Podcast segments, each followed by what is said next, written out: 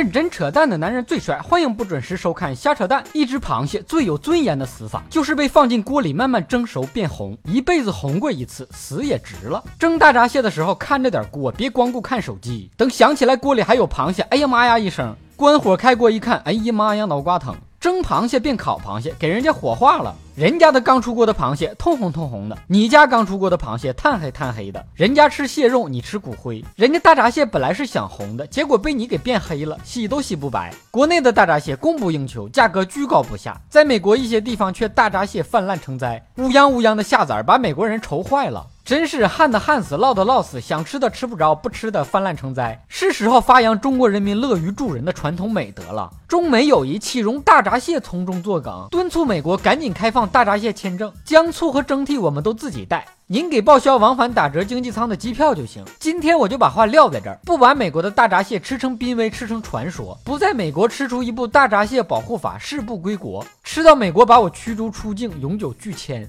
你说谁能想到，早年年穷人吃不上饭用来充饥的大闸蟹，这几年摇身一变，居然成了穷人吃不起的东西？不是螃蟹变了，而是人变了。我炒作炒完了，这就值钱了。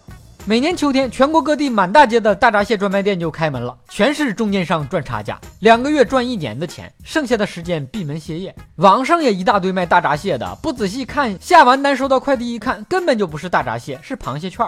大闸蟹可不是养殖业呀，人家其实是搞金融发债券能兑付的金融业。为什么大闸蟹卖那么贵，还有那么多人吃呢？这你就不懂了吧？真吃的不买，真买的不吃，你还真以为大闸蟹是用来吃的吗？人家是用来送礼的。你们吃？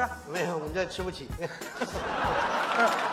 以上部分内容纯属瞎扯淡，好看的小哥哥小姐姐们，别忘了转发、评论、飞弹幕、双击关注、点个赞。但有钱宝宝留言评论说：“现实又犀利。”这年头说两句实话可不容易，被骂惨了都。你想听哥扯什么话题，可以给我留言评论，更可以到喜马拉雅圈子瞎扯淡发帖跟帖。本节目由喜马拉雅 FM 独家播出，订阅专辑哥陪你开车，更多搞笑内容尽在微信公号小东瞎扯淡。咱们下期接着扯。